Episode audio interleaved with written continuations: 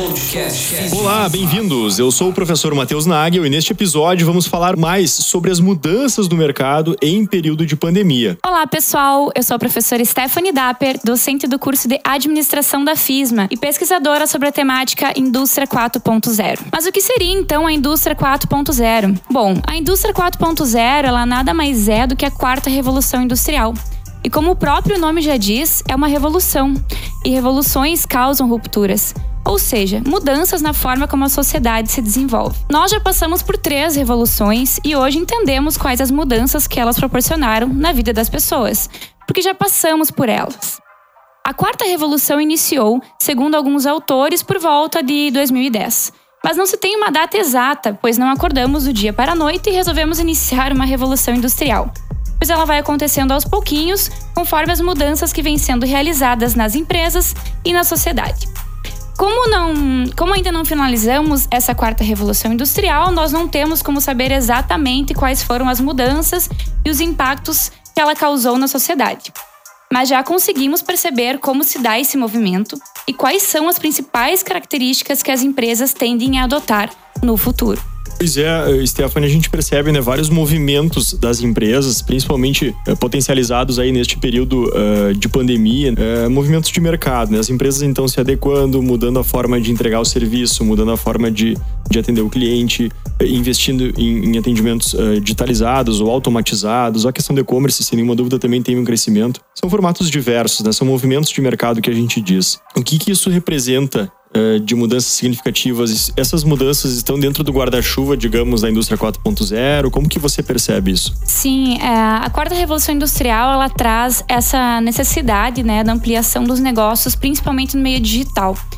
E por ser uma revolução marcada pelo desenvolvimento da inteligência artificial, da manufatura aditiva, que são basicamente as impressoras 3D, do uso de grandes bancos de dados, né, dos sistemas cyberfísicos, que são sistemas que possibilitam a conexão entre as máquinas, né?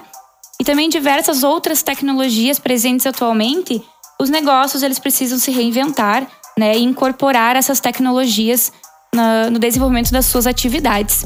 Né? Então, uh, entender a importância da tecnologia e do uso de ferramentas digitais é primordial né? Enfim, e a gente precisa começar a adotar cada vez mais isso nessa nova era, né, da quarta revolução industrial. Pensando um pouquinho então nas indústrias, a gente percebe uma mudança na necessidade de implementação de sistemas cyberfísicos, que justamente são esses sistemas que permitem que as máquinas sejam mais conectadas e possam conversar entre si. Né? E já, já falando um pouquinho então do ramo de comércio e serviços, as mudanças que a gente percebe é cada vez mais a incorporação do uso de aplicativos, né, o posicionamento das empresas no meio digital, essa necessidade da expansão do negócio, né, para além da loja física, colocando então também o seu negócio e expondo ele no meio digital. Ou seja, esses setores, tanto né, a indústria como o comércio e serviço, eles precisam começaram a se movimentar cada vez mais, né, mesmo que de forma sutil, alguns negócios, enfim, mas sim eles passaram a, a, digamos, adentrar cada vez mais esse, esse mundo da internet, né?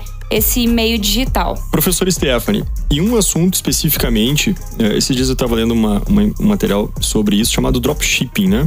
O que, que você tem a nos dizer sobre isso, sobre essa prática e imagino também ter relação com a indústria 4.0 no sentido de otimizar e atender ao máximo os clientes, né? Podemos situar o dropshipping em todo tipo de situação do nosso dia a dia, por exemplo, que vantagens a gente percebe uh, enquanto consumidor e que vantagens também o, o gestor ou o empresário ou o empreendedor tem ao adotar essa essa forma de atuar? É, Matheus, o dropshipping ele vem sendo cada vez mais comum, né? E a gente percebe um boom agora, principalmente devido à pandemia.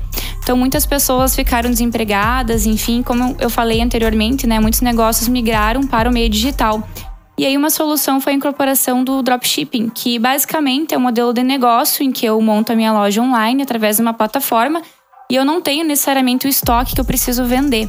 Né? Então eu faço uma parceria com algum fornecedor e hoje nós temos vários fornecedores aí que trabalham né, de forma específica com o dropshipping e aí eu faço essa parceria.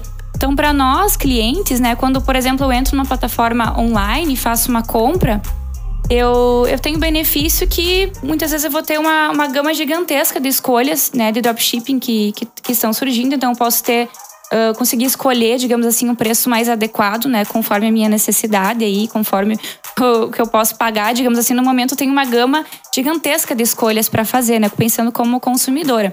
E como empresária, né, se eu tivesse um dropshipping no caso, e inclusive eu tenho uma amiga que tem, e ela me relata todos os dias o quanto tá dando certo o dropshipping dela, né? Ela tem o benefício de que ela tem um, ela montou a plataforma, então ela teve que contratar né? Enfim, uma, uma, ela faz o pagamento lá de uma plataforma específica, que é, é a Shopify. Então ela disponibiliza os produtos, mas ela não tem o custo de estoque, né? Então ela tem, no momento que o cliente faz uma compra, essa venda já, já é sinalizada lá para o fornecedor, né? O fornecedor, então, envia esse, esse produto para o cliente. Ela não tem o custo com o transporte, então toda a questão da logística fica com o fornecedor. E esses são um dos benefícios né, desse, desse tipo de empresa que a gente pode observar. Interessante isso, porque muito se fala em tempos de pandemia na questão da, da redução de custo operacional de negócios e, e aí potencializa então um formato onde, como você falou, o custo de estoque ele é mínimo ou ele inexistente. Isso permite com que o negócio se desenvolva, cresça e, e, e comece, digamos assim. Né? Isso acaba sendo muito, muito bacana. Professor Stephanie, para ficar mais claro para o nosso ouvinte, é, que outros exemplos locais, talvez aqui da nossa realidade em Santa Maria, a gente pode é, trazer e ilustrar que de repente estão nesse guarda-chuva atuando de acordo com a indústria 4.0, como a gente acabou de falar aqui? Bom, Matheus, são muitos exemplos, né? A gente acha muitas vezes que a indústria 4.0 ela acontece lá na Alemanha, nos Estados Unidos, mas não, né? É, e até para ressaltar, ela surgiu na Alemanha, né? Teoricamente, assim, se a gente vai ler sobre a literatura da indústria 4.0, eles relatam um surgimento nesse país que a gente sabe que é muito tecnológico. Mas a gente percebe várias ideias e vários negócios acontecendo aqui em Santa Maria. Por exemplo, esses dias eu fui em mais um restaurante encontrei isso, né? Que eu pude fazer o pedido ali através do tablet, onde eu tinha toda a opção ali, né? Dos pratos, enfim, eu achei isso bem tecnológico. E isso também elimina, né? Muitos processos, acelera ali o, o processo de pedido e tudo mais, né? O atendimento. Eu achei isso bem interessante.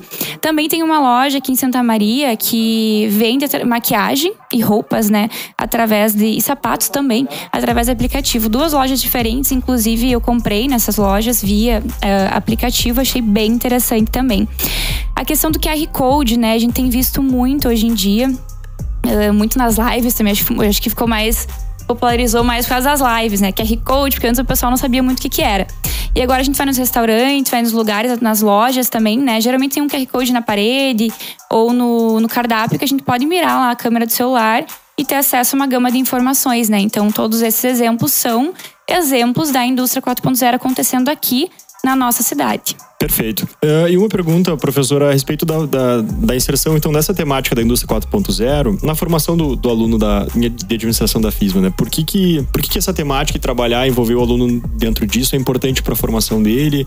Por que que o administrador entender, então, e compreender melhor a indústria 4.0 é importante para tomada de decisão, para a gestão da, da sua carreira, do seu negócio? Bom, o administrador, ele tem que mudar, assim como os negócios também mudam, né? Os conteúdos que a gente trabalha, eles têm que acabar evoluindo, indo para o mesmo, digamos assim, pro mesmo caminho com, uh, em relação ao contexto que a gente está vivendo atualmente. Né? Vamos pensar lá na primeira revolução industrial, quando surgiu a máquina a vapor. Era tudo muito simples, os negócios eram muito simples.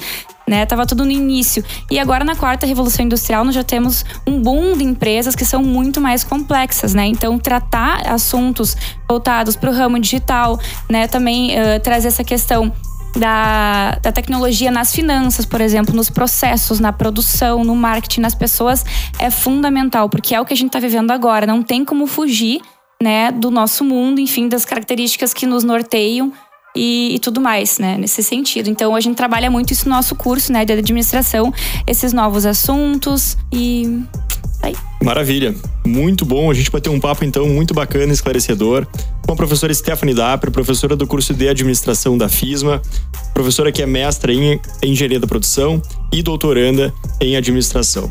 Falamos sobre a indústria 4.0 e o cenário atual no mercado de empresas e pequenos negócios. Muito obrigada, Matheus. Foi um prazer participar aí com vocês. Abração. Um abraço e até a próxima. Podcast FISMA.